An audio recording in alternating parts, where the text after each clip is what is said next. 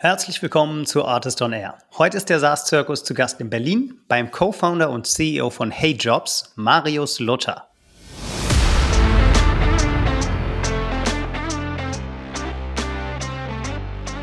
Das Board muss ja auch nicht auf Lebenszeit das gleiche sein, sondern ich glaube, dass ein gutes Board ist wahrscheinlich angepasst auf die Herausforderungen ähm, der Firma in den nächsten drei Jahren. Ähm, und äh, zum Beispiel auch die, die Independent Board Member, ähm, mit denen habe ich ein Dreijahres-Agreement. Ähm, und dann setzen wir uns ehrlich zusammen und überlegen uns, wollen wir nochmal noch mal drei Jahre machen oder gibt es vielleicht einen, einen Wechsel?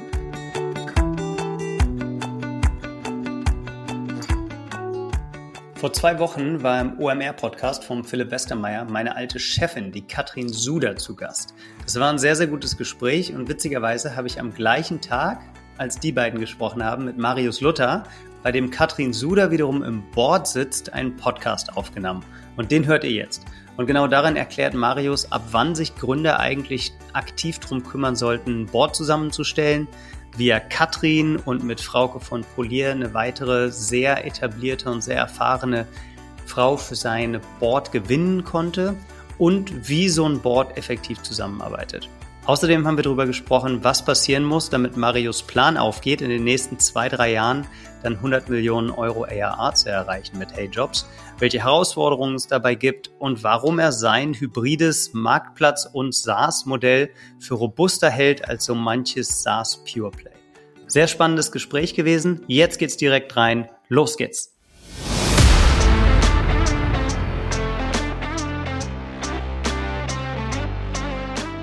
Artist on Air, der SaaS-Podcast für den deutschsprachigen Raum.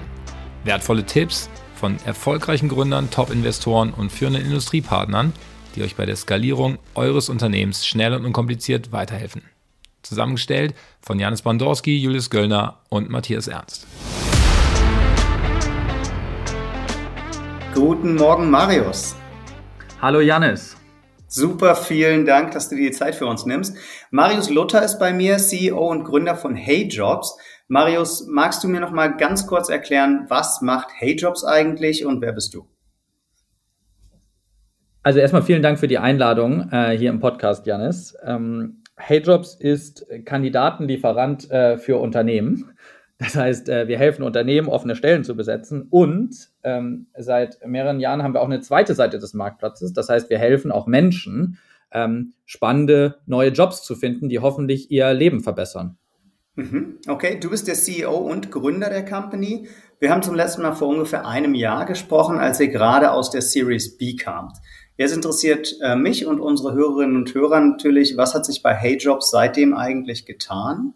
Und vielleicht als Anschlussfrage, du hast es gerade schon angedeutet, du sagst, ihr seid ein Marktplatz, aber irgendwie seid ihr auch eine Software as a Service Company.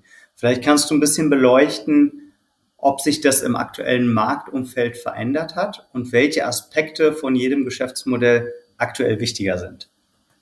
Das sind ja viele Fragen auf einmal, Janis. Ja, die können wir gerne ein bisschen auseinanderdröseln. Fangen wir also, fang erst anfangen. damit an, was sich getan hat bei euch. Äh, genau, also ich habe das auch nicht alleine gegründet, sondern zusammen mit meinem Mitgründer, dem, dem Marius Joik, vor, vor sechs Jahren, ähm, weil wir gesehen haben, dass auf Deutschland ähm, neben dem Klimawandel noch eine andere große ähm, Herausforderung äh, zukommt, nämlich der demografische Wandel, der dafür sorgt, dass in Deutschland und in vielen anderen westlichen Ländern jedes Jahr doppelt so viele Menschen in Rente gehen, wie neu im Berufsleben anfangen. Und deswegen gibt es eine Knappheit auf der wir nennen das die Supply-Seite des Marktplatzes, also das Angebot an Arbeitskräften geht, äh, geht zurück.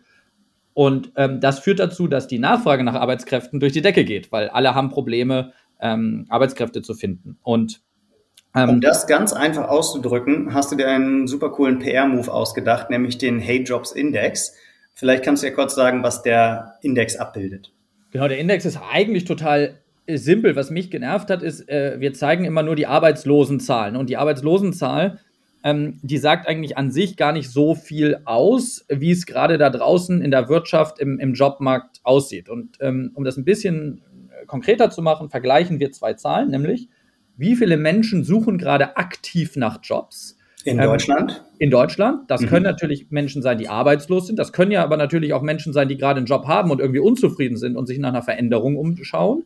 Ist also was anderes als die Anzahl der Arbeitslosen, wo man sagen muss, dass ein großer Teil der Arbeitslosen in Deutschland schon sehr, sehr lange arbeitslos ist und damit vielleicht kein aktiv Jobsuchender ist. Ja. Ähm, und die andere äh, Zahl, die wir uns anschauen, ist die Zahl der offenen Stellen. Ähm, dafür ähm, indexieren wir äh, wahrscheinlich fast alle Stellen in Deutschland und haben da deswegen ganz guten Überblick über den Jobmarkt. Und dann vergleichen wir diese beiden Zahlen. Und ähm, ähm, was man da äh, sehr, sehr lange hatte, war, dass es mehr aktiv Jobsuchende gab als offene Stellen. Also ich sage mal 1,5, 2 ähm, aktiv Jobsuchende pro offene Stelle.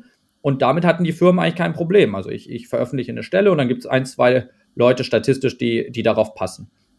Und was wir jetzt zum ersten Mal seit, ist das im Mai 2021 unter diesem magischen Wert von, von 1 gefallen. Das heißt, es gab weniger als ein aktiv Jobsuchenden pro offene Stelle. Das erste Mal historisch betrachtet, jetzt über die letzten Jahre hinweg, ja? Ja, genau. Also, ähm, genau. Und das hat sich dann immer weiter verschärft in den letzten anderthalb Jahren nach Covid quasi, ähm, runter auf irgendwie, glaube ich, im Dezember 2022, also jetzt vor zwei Monaten, auf irgendwie 0,6. Und das ist natürlich eine ganz globale Nummer, ähm, die dann quasi sagt, äh, eine Million offene Stellen, 600.000 Jobsuchende. Nur der Jobmarkt ist ja viel komplexer als das, im Sinne von, ähm, äh, in jedem Sektor, in jeder Stadt mag der Hey-Index ja ein anderer sein. Das heißt zum Beispiel, wenn man äh, sich das Berufsfeld der ErzieherInnen anschaut, bin ich da bei einem Hey-Index von 0,1. Ähnlich bei examinierten Pflegefachkräften. 0,1. Genau. Das, das heißt, bedeutet, dann auf zehn offene Stellen kommt eine potenzielle Bewerberin, Bewerber. Genau, also es gibt in Deutschland, glaube ich, ungefähr 30.000 offene Pflegekraftstellen und 3.000 Pflegekräfte, die im Monat aktiv nach einem Job suchen. Mhm. Wie findest du die Zahl konkret raus der Jobsuchenden? Denn wie du sagtest, nicht jede Arbeitslose, jeder Arbeitslose sucht aktiv einen Job und gleichzeitig ist es nicht jeder wechselwillige Kandidat oder Kandidatin arbeitslos gemeldet. Genau, ähm, da machen wir statistisch gewisse Hochrechnungen basierend auf dem Suchverhalten, was wir zum Beispiel auf unserer Plattform sehen, aber auch dem Suchverhalten, was man im Internet sehen kann. Also wie viele Leute suchen vielleicht auf Google nach, nach den Jobs in diesem Bereich ähm, und ähm, treffen dann Hochrechnungen darüber, äh, wie viele das dann in ganz Deutschland im Gesamtmonat tun. Und ist das mittlerweile eine Zahl, die relativ robust ist, dass ihr da ein Modell entwickelt habt und Quellen gefunden habt, wo ihr sagen könnt, da ist auch eine gewisse statistische Signifikanz dahinter, dass ihr euch tatsächlich auf der Basis traut, auch die öffentliche Diskussion mitzuformen? Ja, also ich würde jetzt nicht die Hand dafür ins Feuer legen, dass es genau 30.132 aktiv Jobsuchende in dem Bereich sind. Ähm, ich glaube, was super spannend ist, ist natürlich der Trend über die Zeit. Und dadurch, dass wir die gleiche Methodologie über die Zeit anwenden, bin ich schon äh, sehr confident zu sagen, okay, jetzt ist es deutlich schlimmer in diesem Bereich als vor zwei Jahren. Vielleicht doppelt so schwierig. Und ich glaube, da können wir, und man kann natürlich auch den Vergleich über die Berufsfelder, über die verschiedenen Städte und Regionen sehr, sehr gut anstellen und sagen, naja, in dem Bereich ist es doppelt so schwierig, eine, eine Person zu finden wie in einem anderen Bereich.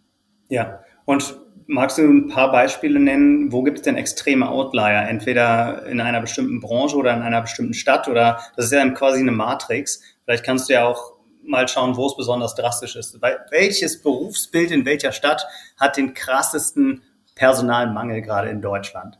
Genau, also generell ist es bei, ähm, bei den Städten sozusagen, dass der Mangel immer dort besonders groß ist, wo die ähm, verfügbare Zielgruppe in der Region besonders klein ist. Was bedeutet das? Das bedeutet auf dem Land mhm. ähm, und nicht in der Großstadt. Also in der Großstadt hast du tendenziell immer ein geringeres Problem, weil du einfach, wenn ich einen Elektriker in, in Berlin suche, dann habe ich einen größeren Pool, als wenn ich die irgendwo auf dem Land suche. Das heißt, das ist ein, mal ein Trend, der, der ist ganz konstant.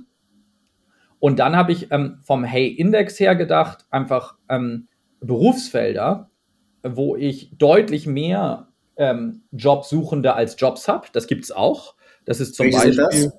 Ja, das ist sogar im Bereich Marketing, im Bereich PR sind vielleicht gute Beispiele, mhm. Wo, wo viele auch ähm, ausgebildet werden in diesem Bereich oder, oder studieren, aber ja. es nicht mehr die Anzahl der offenen Stellen gibt. Und dann gibt es den Mangel vor allem im Bereich qualifizierte Fachkräfte in den Bereichen ähm, Soziales und Gesundheit, also typisch ähm, ErzieherInnen, ganz krasser Mangel, ähm, Pflegekräfte, ganz krasser Mangel. Und das andere größere Feld, was ich erwähnen würde, ist das Handwerk äh, in all seinen Facetten. Also angefangen von, von der Elektrikerin ähm, über die Menschen, die Solaranlagen installieren in Deutschland. Ähm, ja. äh, aber auch hin zu, zu Berufen, die in meiner Kindheit, also sowas wie Kfz-Mechatronikerin, ähm, überhaupt nicht knapp waren, glaube ich, aber jetzt total knapp sind. Ja, sehr spannend. Und was mich als ähm, einer der Hauptbetroffenen davon äh, betrifft, als Marketing- und PR-Heini, interessiert mich natürlich, inwieweit hast du eine Resonanz auf diesen Hey-Index aus PR-Sicht bekommen? Gibt es inzwischen andere Publikationen, Menschen, die den Hey-Index aufgreifen? Oder wie hat das die Diskussion in Deutschland verändert zu dem Thema? Also ich glaube ganz ich glaube, das, was die ähm, Diskussion in Deutschland sehr verändert hat, interessanterweise ist ja immer dann, wenn Menschen den Schmerz selber spüren. Und das war im letzten Sommer so, als die Koffer an den Flughäfen äh, nicht mehr ausgeliefert wurden sozusagen oder es zu diesen Riesenverspätungen kam. Da haben, glaube ich, alle das erste Mal ge gemerkt, was Arbeiterlosigkeit eigentlich ist äh, und nicht Arbeitslosigkeit. Und dass wir da generell ähm, umdenken müssen in den nächsten Jahrzehnten. Und das vielleicht auch Aufgabe der Politik war ja lange Zeit, ähm, gerade der linken Parteien, eine möglichst niedrige Arbeitslosigkeit zu haben. Und äh, Jobs zu schaffen war ja immer ein, ein Motto der Politik.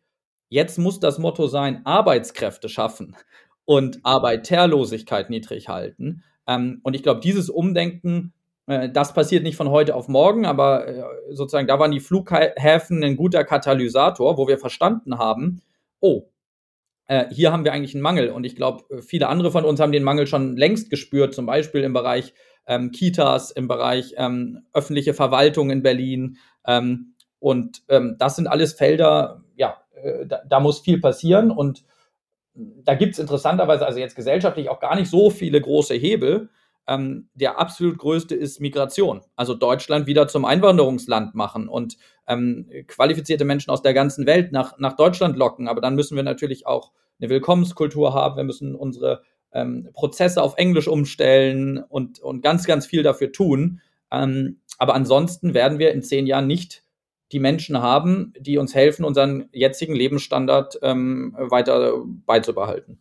Das heißt, die schlimmste Situation ist eigentlich, wenn du Elternteil bist, was versucht, vom Berliner Flughafen zur Ferien-Peak-Zeit mit Kindern zu fliegen und vorher noch einen Reisepass beantragen musst, dann ist es eigentlich verloren.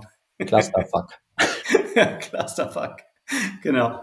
Okay, das hat, das hat natürlich eine äh, große politische Auswirkung auch. Ich glaube, ein zweiter Hebel könnte auch sein, dass wir es attraktiver machen für eben jene Zielgruppe für Eltern, ähm, einfacher wieder in Berufe einzusteigen, weil wir eben durch die Arbeiterlosigkeit ähm, jede Arbeitskraft in Deutschland brauchen. Siehst du das auch als signifikanten Hebel?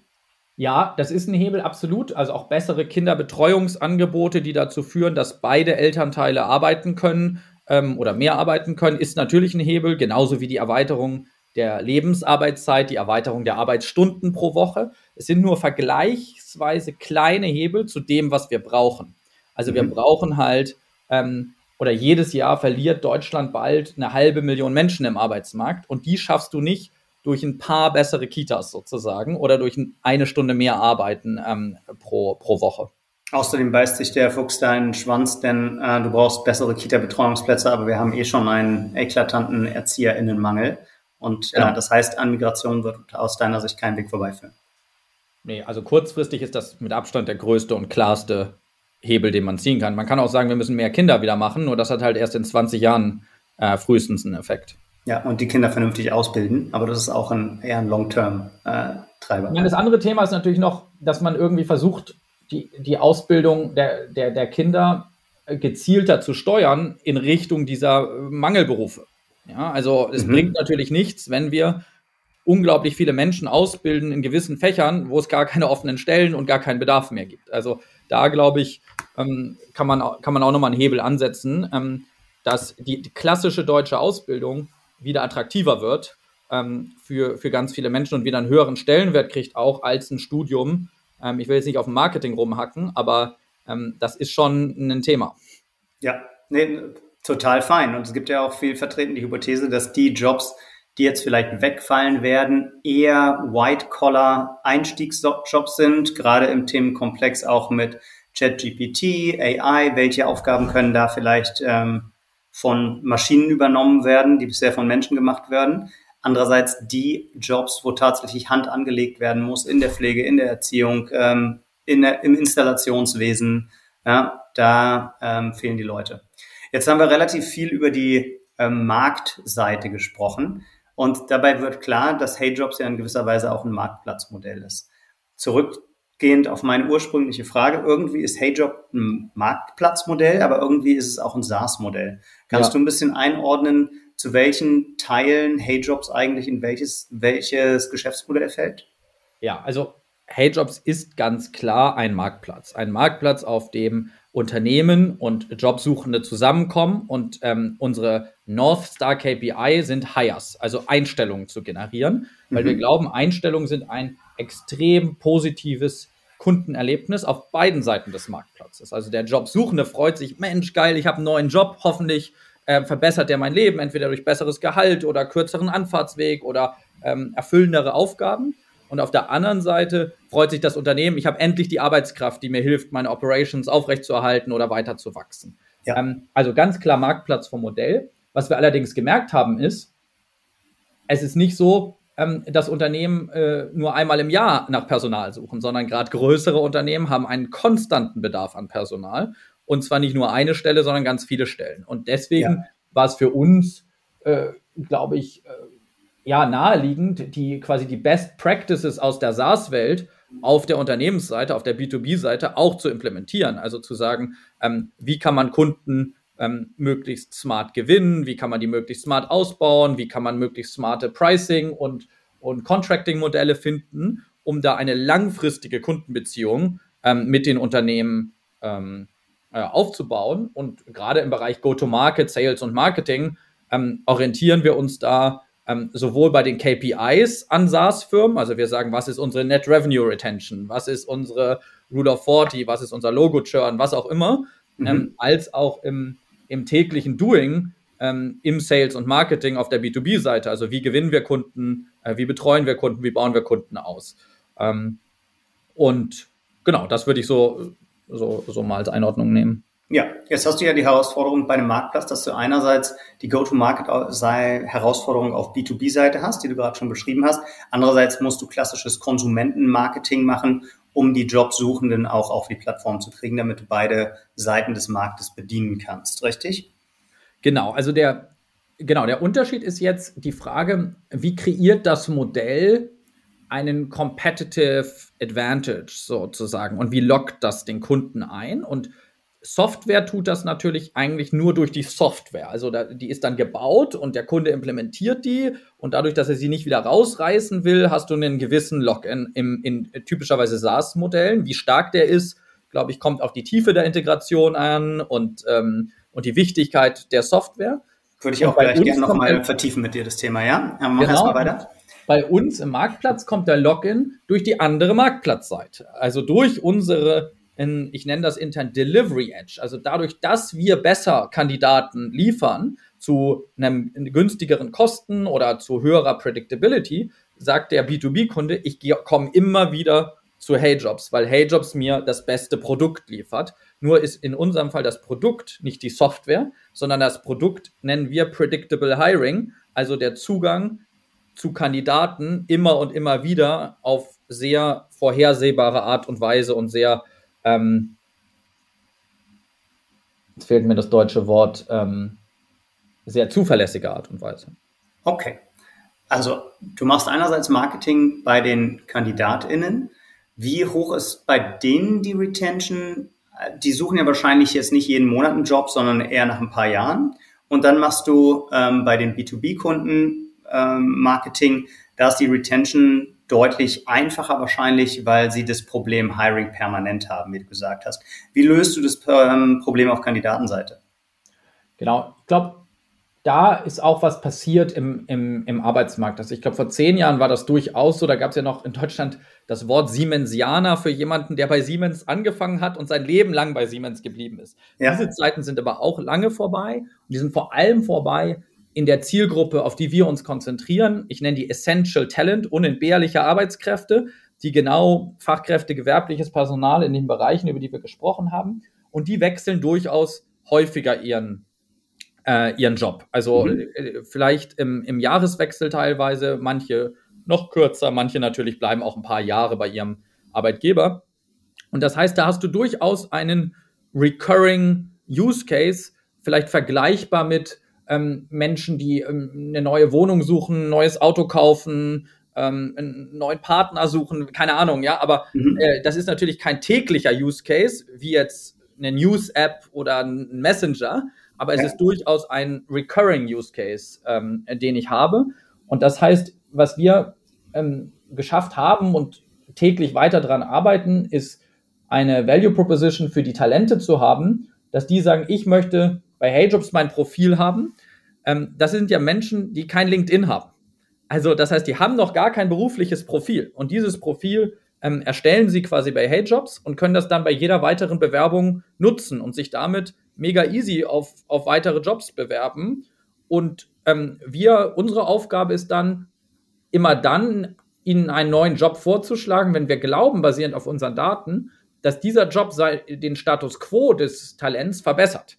Also wenn wir wissen, okay, Talent A hat jetzt einen Job für äh, 12 Euro und ähm, in, in 20 Kilometer Entfernung vom Wohnort und jetzt finden wir einen Job auf unserer Plattform, der genau passt und der mehr Gehalt zahlt und näher dran ist, dann ist unser Job aus unserer Sicht dem Talent diesen Job auch vorzuschlagen, ja. weil, wie, weil unsere Mission am Ende ist, ähm, help everyone find the right job to live a fulfilling life. Und ähm, ja, daran arbeiten wir. Check, super erklärt, vielen Dank, ähm, gut verstanden. Dann würde ich jetzt gern nochmal auf den Aspekt eingehen, den du gerade angerissen hast. Du hast nämlich so ein bisschen die Robustheit von SaaS-Modellen in Frage gestellt. Dazu gab es auch vor ein, zwei Wochen einen Doppelgänger-Podcast-Folge, wo der Pip Klöckner mit der These reingegangen ist, dass sich eventuell in naher Zukunft einige SaaS-Modelle der Recurring Revenue als gar nicht so recurring erweisen könnte. Zum Beispiel dann, wenn Jobs wegfallen, wenn Unternehmen stärkeren Kostendruck spüren und Seeds dann streichen und einige SaaS-Modelle vielleicht dann doch den gleichen Marktschwankungen unterliegen wie andere Unternehmen. Siehst du das bei euch auch oder siehst du, dass Marktplatzmodelle da vielleicht noch robuster aufgestellt sind als SaaS-Modelle. Das war so eine der Hypothesen von dem Pip Klöppner. Also ich, ich würde das auf jeden Fall für SaaS-Modelle unterschreiben. Ich glaube, es kommt auf, genau, ich glaube, es kommt auf zwei Sachen drauf an. Einmal, wie core ist auch diese SaaS-Software? Also du, dein HRM-System, also Human Resource Management System, dein Finance ERP-System, dein CRM-System, also sowas wie Salesforce, das schmeißt du jetzt in der Rezession nicht von heute auf morgen raus und das schmeißt du auch nicht raus, nur weil irgendein anderes SaaS-System um die Ecke kommt. Das heißt, da gibt es einen gewissen Login. Aber natürlich fluktuiert da der Bedarf auch mit der Anzahl der Seats und der Anzahl Mitarbeiter und ähm, es gibt äh, gar keine Garantie, dass du gleich viel Seats abnimmst wie im, im vergangenen Jahr sozusagen. Ja? Ähm, aber ich glaube, es gibt einen gewissen Login, je mehr du Core bist. Ich glaube, was wir jetzt auch intern merken, ist natürlich, dass alles, was Non-Core ist, wird auch auf die, ähm, auf die Probe gestellt sozusagen in Zeiten, wo du mehr auf die Bottomline schaust. Das heißt, dann brauchen wir das Analytics-Tool für das Subsegment noch, brauchen wir hier das Calendar-Scheduling-Tool noch. Ähm, ich glaube, wenn da kein starker Login in der Firma drin ist, dann können diese äh, Lösungen auch sehr schnell rausfliegen. Und das sind die vielleicht nicht gewöhnt aus den letzten zwei, drei Jahren, wo einfach massiv an Systemen zugelegt wurde. Kannst du ein Beispiel nennen von SaaS, die ihr intern bei HeyJobs über die letzten Monate abgeschafft habt oder deutlich reduziert habt?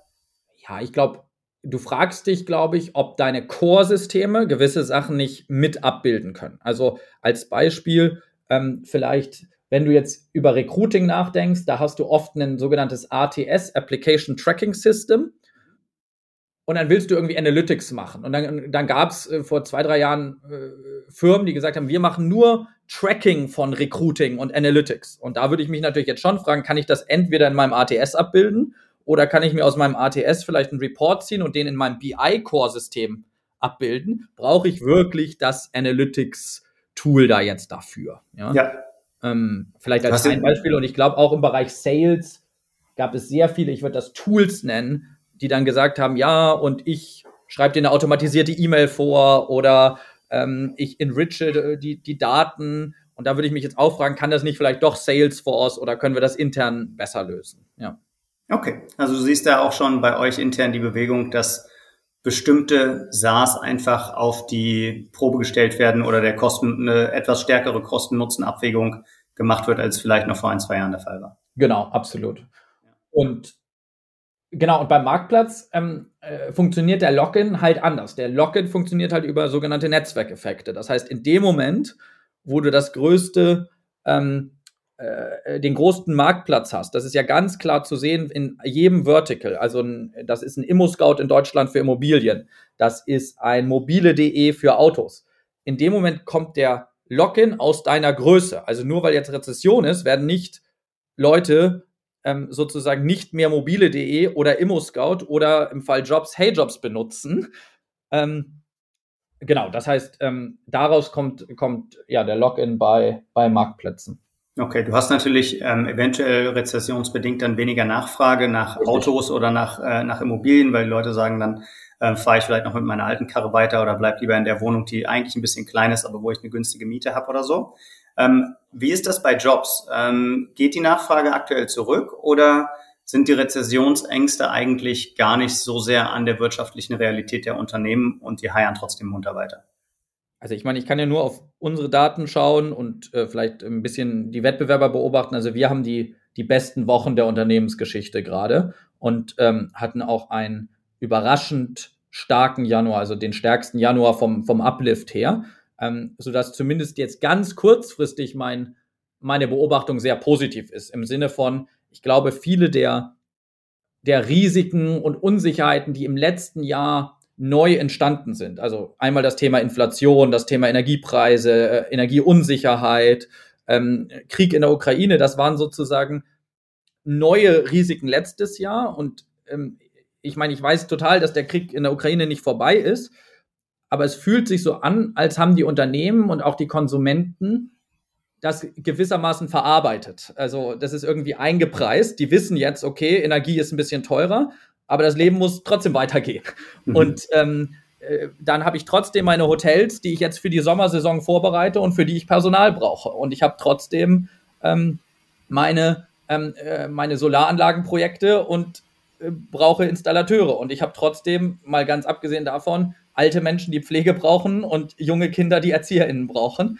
Und ähm, da ist der stärkere Trend dass, äh, dass diese Arbeitskräfte fehlen, als dass die Nachfrage fehlt, sozusagen. Ja. Ähm, genau. Und ja, deswegen äh, blicke ich gerade recht positiv ähm, in die Zukunft, weil ja auch Inflation als Konzept äh, ist ja ein Year-on-Year-Growth-Metric. Also, wie hat sich der Preis Year-on-Year verändert? Mhm. Und äh, ich glaube, wenn sich jetzt sozusagen der Energiepreis auf dem hohen Niveau stabilisiert, bedeutet das ja eigentlich aber, ich habe 0% Inflation, wenn der nicht nochmal steigt, sozusagen. Das heißt, ich glaube auch, das Thema Inflation kann sich wieder beruhigen. Und wenn sich das auf einem höheren Niveau einpendelt, aber dann brauchst du auch nicht mehr so viel die Zinsen erhöhen und so weiter und so fort. Ja. Okay, check verstanden. Wenn du darüber sprichst, dann ähm, wird eine Sache sehr deutlich, und zwar, dass du nicht nur abhängig bist von dem Produkt, sondern auch von makroökonomischen Faktoren. Und ich würde gerne auf ein weiteres Thema zusammen oder zu sprechen kommen, was damit zusammenhängt, nämlich die Zusammenstellung deines Boards. Mein Eindruck ist nämlich, dass HeyJobs einen extrem guten Job gemacht hat, das Board zusammenzustellen, um eben auch diese makroökonomischen Trends und die Erfahrung, die es braucht, um diese Themen mit zu besetzen, zu treiben. A, teilst du diese Einschätzung? Ähm, ich nehme an, da kriege ich eine Zustimmung. Und B, kannst du uns vielleicht nochmal ein bisschen durch die Boardstruktur von HeyJobs führen und darauf eingehen, inwieweit das für die Entwicklung von HeyJobs wichtig war? Ja, genau. Ich glaube, wir haben ja HeyJobs vor sechs Jahren gegründet und traditionell hast du als, äh, sobald du das erste institutionelle Kapital aufnimmst, ein Board, ähm, was aus den Partnern der, der VCs besteht, ähm, die in dich investiert haben. Mhm. Und ich glaube, diese vom Governance-Aspekt ist das super, Ähm, nur Early Stage, muss man ehrlicherweise sagen, glaube ich stark an, an die GründerInnen und das Management-Team. Die müssen den Weg durch diesen Dschungel finden. Also erst zu Product Market Fit und dann verstehen, welche Kundengruppen kann ich angehen und mit welcher Go-to-Market-Motion gehe ich auf die drauf. Und da gibt es, glaube ich, nicht das eine Playbook, sondern das ist sehr, das kann sehr unterschiedlich sein, je nach Produkt, je nach Markt, je nach Zielgruppe. Ähm, und ich glaube, das ist eine klassische GründerInnenaufgabe, das herauszufinden. Ja. Ich glaube, sobald du eine gewisse Scale erreicht hast, ähm, 20, 30 Millionen ARR, ähm, gibt es mehr Gemeinsamkeiten. Dann geht es darum, wie kriege ich das jetzt skaliert auf 100, 200, 300 Millionen ARR? Was muss ich dafür, wie muss ich dafür meine Organisation verändern? Wie muss ich dafür mein Go-to-Market optimieren? Wie muss ich dafür das Pricing optimieren? Ähm, und ist dafür, ist, ist der Cut-off-Point, ähm, wo du sagst, wo diese Unterschiede stärker zu tragen kommen, vielleicht so die Series A Finanzierungsrunde oder die Series B? Oder an welchem Punkt kriegt das, die Rolle des Boards mehr Gewicht? Ja, ich würde es ungern an den Finanzierungsrunden festmachen, einfach weil ich glaube, dass die teilweise an sehr unterschiedlichen Maturitäts- ähm, äh, Stages sozusagen der Firmen passieren. Ja, also mhm. wir haben ja letztes Jahr gesehen, da gab es teilweise eine Series B für Firmen, die unter eine Million Umsatz machen. Ja. Und das ist für mich Early Stage sozusagen. Ja. Ähm, das heißt, ich würde es abhängig machen, entweder zu sagen von, sag mal, 10 Millionen plus ARA vielleicht oder ähm, 200 Mitarbeiter plus, also in dem Moment, wo du also ich will jetzt nicht zu arrogant sagen, wo du eine richtige Firma hast und ein richtiges Business, aber irgendwo so meine ich das, ja, wo du rausgehst ja. aus dem Early Stage Experimentation Mode und reingehst in so eine Scale-up Growth Phase. Ja. Ähm, und okay, ich glaube, können wir uns darauf einigen, zu, wir fokussieren uns jetzt ähm, auf die Scale-up Phase ab 10 Millionen ARA. Ja. Und mich würde interessieren, wenn andere Gründerinnen und Gründer zuhören, die jetzt gerade an der Schwelle zu 10 Millionen ARA sind und drüber nachdenken, wie stelle ich eigentlich strategisch das perfekte Board zusammen? Was sind die deine Erfahrungen, die du da teilen würdest? Ja, also ich glaube, was mir ein Anliegen war, wie gesagt, wir hatten die Gründer im Board und die Early Stage ähm, Investoren. Und ja. das sind zwei sehr spannende Perspektiven. Dann hast du eine Kapitalmarktperspektive und du hast eine interne Gründerperspektive. Ähm, mir haben dann aber ein paar Perspektiven gefehlt. Und ich habe versucht, das Board ähm, also mehr Diversity zu kreieren. Und damit meine ich jetzt im ersten Schritt Diversity of Thought, Diversity of Perspectives. Mhm. Also ähm, äh, nicht nur, also ich könnte ja jetzt auch sagen, okay, ich habe zwei männliche Investoren, ich brauche eine weibliche Investorin. Das ist auch eine gewisse Diversity, hätte aber die gleiche, aus meiner Sicht, die gleiche Perspektive, nämlich eine Kapitalmarktperspektive auf die Firma.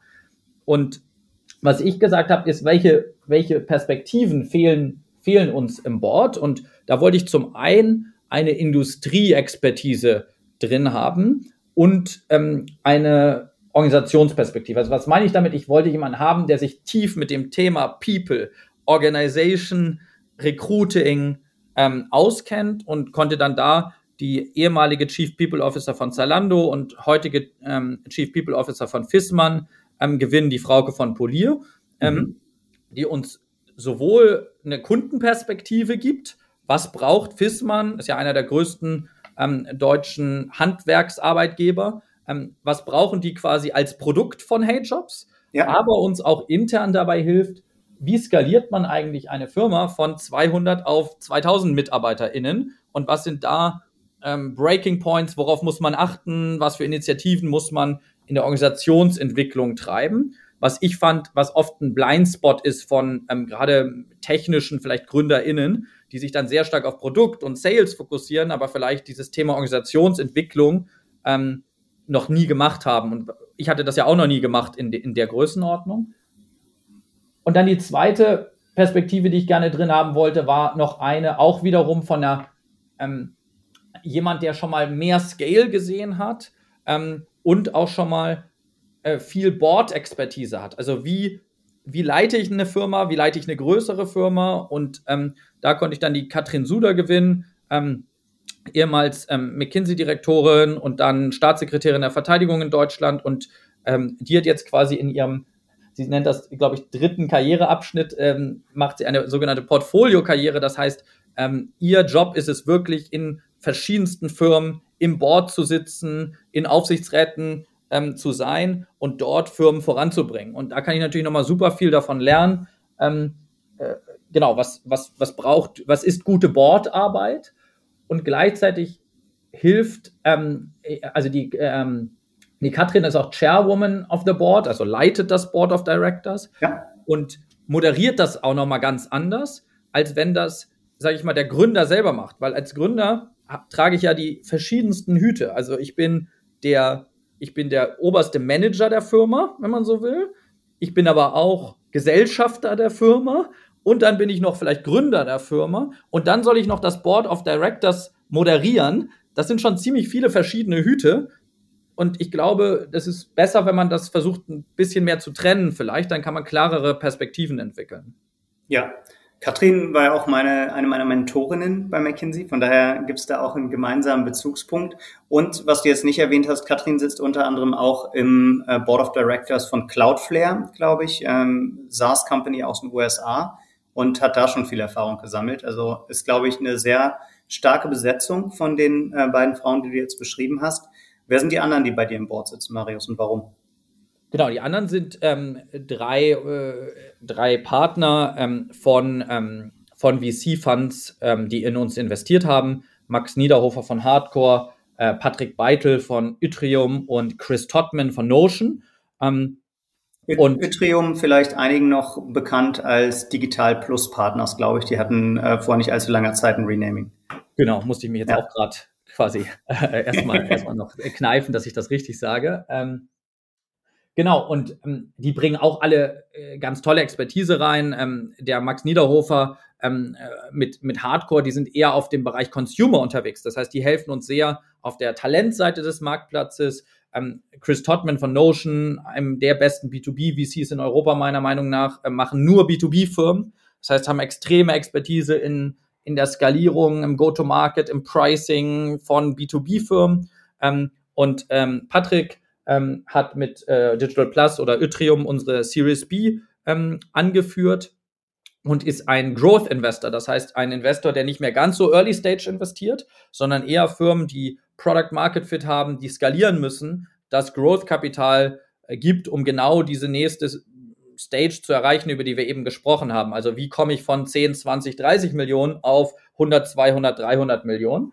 Und ähm, bringt damit natürlich auch eine Expertise ein, wie haben das andere Firmen geschafft und ähm, was kann man daraus vielleicht für Hey-Jobs lernen. Mhm. Okay, das heißt, diese fünf Personen äh, konstituieren euer Board. Plus uns beide Gründer. Plus die zwei Gründer, also sieben Personen. Ja. Und denkst du, sieben Personen ist eine gute Größe fürs Board oder fehlt dir, ist das zu klein, zu groß oder fehlt dir noch eine Perspektive, wo du sagen könntest, andere GründerInnen, wenn sie ihr Board zusammenstellt, könnten darüber nachdenken, noch andere mit reinzunehmen oder vielleicht eine der Perspektiven weniger stark zu repräsentieren? Ich glaube, ein spannender Gedanke ist auch, wie, also das Board muss ja auch nicht auf Lebenszeit das gleiche sein, sondern ich glaube, dass ein gutes Board ist wahrscheinlich angepasst auf die Herausforderungen ähm, der Firma in den nächsten drei Jahren. Ähm, und äh, zum Beispiel auch die, die Independent Board Member, ähm, mit denen habe ich ein Dreijahres-Agreement. Ähm, und dann setzen wir uns ehrlich zusammen und überlegen uns, wollen wir nochmal noch mal drei Jahre machen oder gibt es vielleicht einen, einen Wechsel? Ähm, In, um, Independent sind die, die keine Gesellschafter sind, meinst du? Richtig, genau. Ja. ja. Mhm. Ähm, weil, also sagen wir mal jetzt, wir wollen in drei Jahren ein IPO machen. Natürlich würde ich dann vielleicht sagen, wäre es gut, jemanden im Board zu haben, der schon mal ein, zwei IPOs gemacht hat. Ähm, ja. Brauche ich den jetzt heute im Board? Wahrscheinlich nicht. Ähm, das heißt, ich glaube, da, da, sollte man auch dynamisch drüber nachdenken.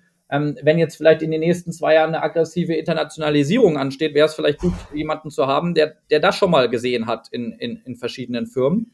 Ähm, ich glaube tendenziell eher daran, Leute ins Board zu holen, die noch sehr operativ sind und die operative Erfahrungen haben. Also die, die vielleicht selber gerade irgendwo Gründer sind noch oder CEO noch sind oder vielleicht bis vor ganz kurzem waren, weil ich glaube, dass die einfach sehr nah dran sind an, an den Problemen, an den Herausforderungen, aber auch an den Lösungen. Wie macht man das heutzutage? Und ich glaube, ich würde mich eher ein bisschen dagegen verwehren, Leute zu nehmen, die vor 20 Jahren mal in der Industrie tätig waren, weil äh, wir wollen ja die, eigentlich die Industrie vor 20 Jahren disrupten ja. und, und nicht ja. sozusagen deren Expertise nehmen. Also solche Boardmember würde ich persönlich eher kritisch sehen. Ja, vielleicht kannst du ja noch ein bisschen was sagen, wie ihr die Boardarbeit konkret gestaltet. Das heißt, wie oft, in welchem Turnus trefft ihr euch? Wie funktioniert die Aufgabenteilung? Koordiniert das die ähm, Katrin als Boardvorsitzende? Machst du das? Oder wie funktioniert die Zusammenarbeit als Team?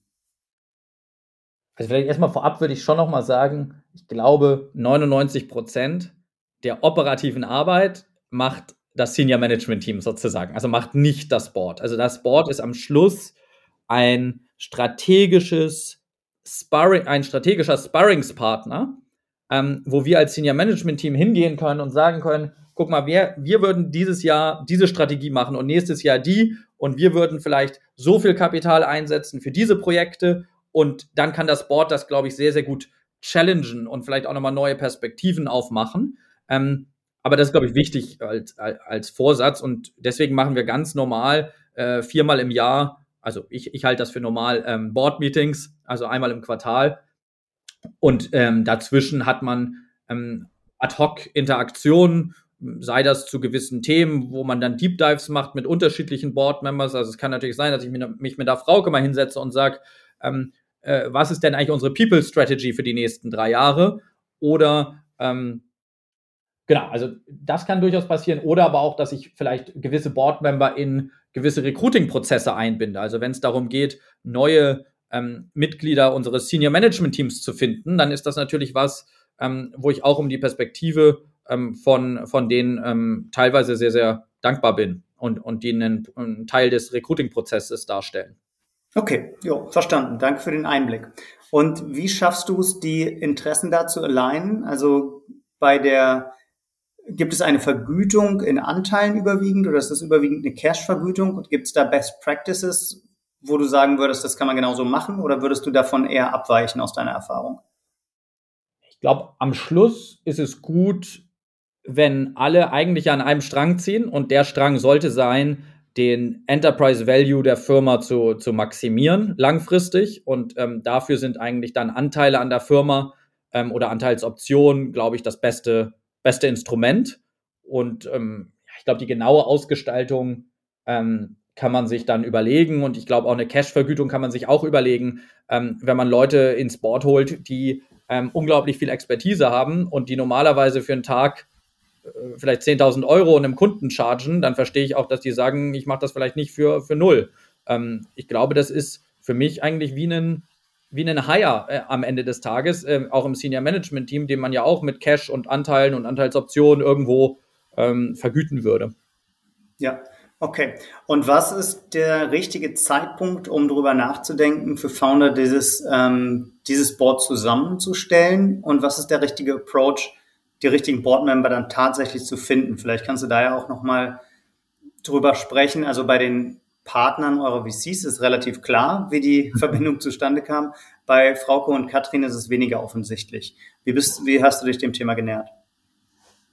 Ja, ich glaube, das sind ein paar Themen, die wir schon angesprochen haben. Also in dem Moment, wo du das Gefühl hast, ich habe jetzt als Gründer eigentlich den, den Product Market Fit, ich, es geht jetzt um die Skalierung, um den Aufbau der Organisation. Ich glaube, in dem Moment kann man sich halt fragen, was sind die großen, ähm, will es nicht militärisch sagen, Must-Win-Battles der nächsten zwei, drei Jahre. Also was sind die großen Milestones, die wir schaffen müssen? Was sind die großen Themen? Ja. Und ähm, in unserem Fall war das zum Beispiel, wir waren uns dann relativ sicher, wir haben super Product Market Fit. Ähm, die, die Kunden sind heiß auf das Produkt. Was wir aber jetzt machen müssen, ist, wir müssen unsere Organisation skalieren. Wir müssen gerade unseren Go-to-Market skalieren. Und ähm, damit war für mich das Thema Organisationsentwicklung ganz, ganz wichtig. Und deswegen habe ich eine Frauke reingeholt. Ja, und ähm, woher kennt ihr euch?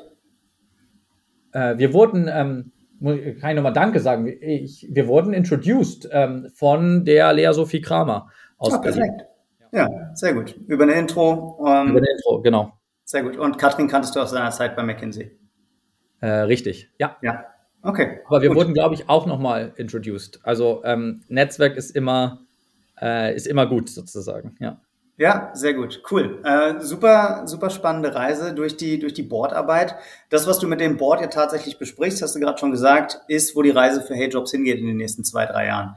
Kannst du da auch einen kleinen Einblick gewähren, was ihr euch vorgenommen habt, was eure aktuellen Challenges sind? Auch vielleicht im Hinblick auf Finanzierung, ob ihr nochmal an den Kapitalmarkt rantreten wollt und welche großen Milestones ihr euch jetzt gesetzt habt für die nächsten zwei, drei Jahre. Ja, also wir haben im letzten Jahr in Deutschland aus unseren Berechnungen her ungefähr 40.000 Menschen geholfen, ähm, einen neuen Job zu finden äh, äh, und einen neuen Arbeitsvertrag zu unterschreiben. Und das Hast du gesagt, das ist euer North, North Star KPI, das genau. ist für euch auch noch wichtiger als ARR? Genau, also es ist auf jeden Fall die North Star KPI, weil sie halt beide Marktplatzseiten verbindet. Ja. Und dann haben wir für jede Marktplatzseite auch eine North Star KPI und das wäre ARR für die Employer-Seite sozusagen. Mhm. Ähm, und genau, diese 40.000 Einstellungen, das sind ungefähr ein Prozent der Einstellungen, die im Jahr in Deutschland passieren. Also ungefähr in Deutschland hast du vier Millionen Einstellungen im Jahr, Jobwechsel sozusagen. Das heißt, HeyJobs hat jede hundertste davon letztes Jahr ähm, facilitated. Mhm. Und ja, das ist ja eigentlich eine coole Zahl, weil es fühlt sich irgendwie nach realem Impact an. Das klingt relevant schon mal. Genau. Aber, aber, heißt auch, dass da noch Luft nach oben ist. Genau, das, das ist genau äh, deine Frage. Also, was ist die nächsten zwei, drei Jahre das Ziel? Ja, das Ziel ist, dass, ähm, dass wir von den 99, die das noch nicht machen, äh, noch ein paar mehr dazu kriegen. Ja, und ähm, da gibt es im, im Marktplatzgeschäft und gerade spezifisch auch in unserem Markt ähm, einfach einen Fokus, größer zu werden in, in einem Markt. Also versuchen, äh, die führende Kraft in einem Markt zu werden, versus du bei Softwarefirmen wahrscheinlich viel stärker internationalisieren würdest, weil du sagst, ob jetzt mein Tracking-Tool für HR in Deutschland oder in Österreich oder in Italien genutzt wird, ist egal. Für uns ist es aber so, in dem Moment, wo wir alle ElektrikerInnen und ErzieherInnen Berlins auf der Plattform haben, wird das Produkt brutal gut. Ja. Und das Business brutal stark. Und deswegen ist das der Fokus. Also mehr Scale in unseren Geografien, das ist Dach. Und ähm, mehr Scale bedeutet viel größerer Talentpool, aber auch viel mehr ARA, viel mehr Kunden, viel mehr Jobs pro Kunde. Und ähm, das ist der Fokus für dieses Jahr, für nächstes Jahr. Und äh, da möglichst schnell auf 100 Millionen plus ähm, ARA zu kommen und äh, möglichst schnell auf 100.000 und mehr Einstellungen pro Jahr zu kommen. Ja? Ähm, du hast jetzt gesagt, ihr seid von den 100.000 plus Einstellungen, seid ihr schon bei 40.000. Wie, ja. wie weit seid ihr von dem Ziel 100 Millionen ARA noch weg? Das ist natürlich confidential. Natürlich. Ähm, aber wir hoffen, das in den nächsten ein bis zwei Jahren zu erreichen. Aber deutlich zweistellig ist es schon. Ja, ja. ja. Genau. Und ähm, genau, das ist das Ziel der nächsten zwei Jahre. Und das wollen wir auch klar schaffen mit dem Kapital, was wir heute auf unserem Konto haben. Und da waren wir also ich weiß nicht, ob lucky im Timing. Letztlich haben wir die Runde geclosed, drei Tage bevor der Putin da in der Ukraine eingewandert ist. Und ähm, das war, glaube ich, schon gut, weil. Und, und, angestoßen habt ihr die Runde dann wahrscheinlich im November, Dezember 21, als äh, Peak SaaS-Bewertungen an den Kapitalmärkten auch waren. Genau. Dann kann man, glaube ich, sagen, das war Lucky Timing, ja. Wobei da mich auch dann alle gefragt haben, seid ihr SaaS oder seid ihr Krypto? Weil wir investieren nur in SaaS oder Krypto. ähm, und ich habe denen immer gesagt, ich glaube, wir haben ein besseres Modell langfristig, das nennt sich Marktplatz mit SaaS-Seite auf Unternehmensseite und ich glaube da total dran. Aber damals war das Sentiment nur SaaS oder Krypto ist, ist hot. Ja, ähm, und seid ihr, seid ihr jetzt schon, seid ihr jetzt schon AI oder werdet angesprochen? Ich habe gesehen, du hast einen LinkedIn-Post gemacht, was AI in Recruiting eigentlich kann letzte Woche. Ähm, vielleicht als allerletztes Thema, bevor wir dann zu deinem Restaurant-Tipp kommen, noch ein kleiner Ausflug in die Welt des AI im Recruiting. Ja. Also das Lustige ist ja eigentlich, wir nutzen AI, was ja und da spezifisch Machine Learning, was ja ein Subfield von AI ist, seit 2017. Also 2017 mhm. war unser erster Data Scientist, der kam vom MIT, der war wirklich, der hatte Raketenwissenschaften studiert und der hat die ersten Algorithmen gebaut, ähm, die uns dabei helfen zu sagen, wenn jemand einen Elektrikerjob hat in einer Stadt, wer sind die Menschen, die wir mit diesem Job connecten wollen? Also das Matching herzustellen, das Targeting für die Ads herzustellen. Und da haben wir, hat der die ersten drei Machine Learning Algorithmen entwickelt, ähm, die sich quasi Einmal war das Natural Language Model, was die Jobanzeige auseinander nimmt und dann basierend auf gewissen Trades des Jobs, ähnliche Jobs findet und sich schaut, wer hat sich da beworben und darauf statistische Modelle erstellt. Also das Thema Machine Learning, AI, ist ja überhaupt nicht neu. Ähm, ich glaube, was jetzt neu ist, war letztlich das Interface, was ChatGPT da im, im Dezember gelauncht hat und wo alle sehr, sehr impressed waren, ähm, was, was das Modell ähm, kann sozusagen. Ich glaube auch, dass es nicht nur Hype ist, sondern dass das schon uns in ganz, ganz vielen Business-Prozessen weiterbringt. Also wir haben auch intern natürlich sofort geschaut, was können wir im Produkt verbessern, auf Talentseite, auf Arbeitgeberseite, an internen Effizienzen. Also ich glaube, das Thema wird uns ähm, weiter begleiten.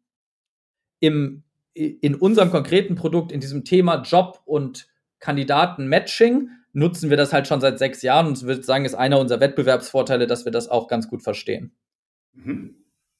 Und was waren vielleicht so ein, zwei Learnings aus der, aus dem konkreten White Paper, was ihr zum Thema AI in Recruiting rausgegeben hat, äh, habt, die du selber überraschend fandst? Ja, also ich fand, ähm, ich glaube, in der ganzen Erstellung von Content kannst du jetzt mittlerweile sehr viel damit machen. Und ähm, zum Beispiel schreiben wahrscheinlich immer noch sehr, sehr viele ähm, Unternehmen ihre Stellenanzeigen selber.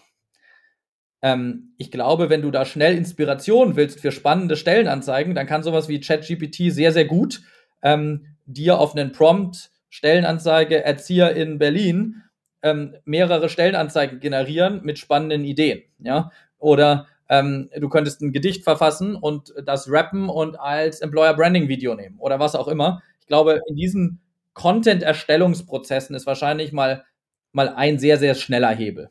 Alright, also Empfehlung von mir, geht mal aufs LinkedIn-Profil von Marius Luther, schaut in seinen letzten Posts nach dem White Paper zum Thema AI in Recruiting, wenn ihr da ein paar frische Ideen haben wollt, oder äh, sprecht mit jemandem über Hey Jobs, wenn ihr dringend äh, vor allem im Bereich Blue-Collar-Jobs MitarbeiterInnen sucht. Jetzt brauche ich aber auch noch eine Empfehlung von dir, Marius, und zwar aus dem wunderschönen Berlin hier eine Restaurantempfehlung. Wo sollen unsere HörerInnen unbedingt mal hingehen? Ja, unser Büro ist ja am Paul-Linke-Ufer 40 in Berlin, in Kreuzberg. Und äh, dort gibt's äh, zwei äh, ganz tolle Restaurants. Einmal ähm, die Buja Ramen Factory in der Reichenberger Straße und die Pizzeria Zola ähm, am Paul-Linke-Ufer. Beides äh, extrem gut und äh, sehr zu empfehlen. Kann ich mich anschließen? Haben wir schon gemeinsam gegessen. Ich habe es in guter Erinnerung. Ähm, vielen, vielen Dank für diesen Tipp, für diese Tipps und auch vielen, vielen Dank für deine Zeit fürs Interview, Marius. Danke. Danke, dass ich da sein durfte. Ciao, ciao.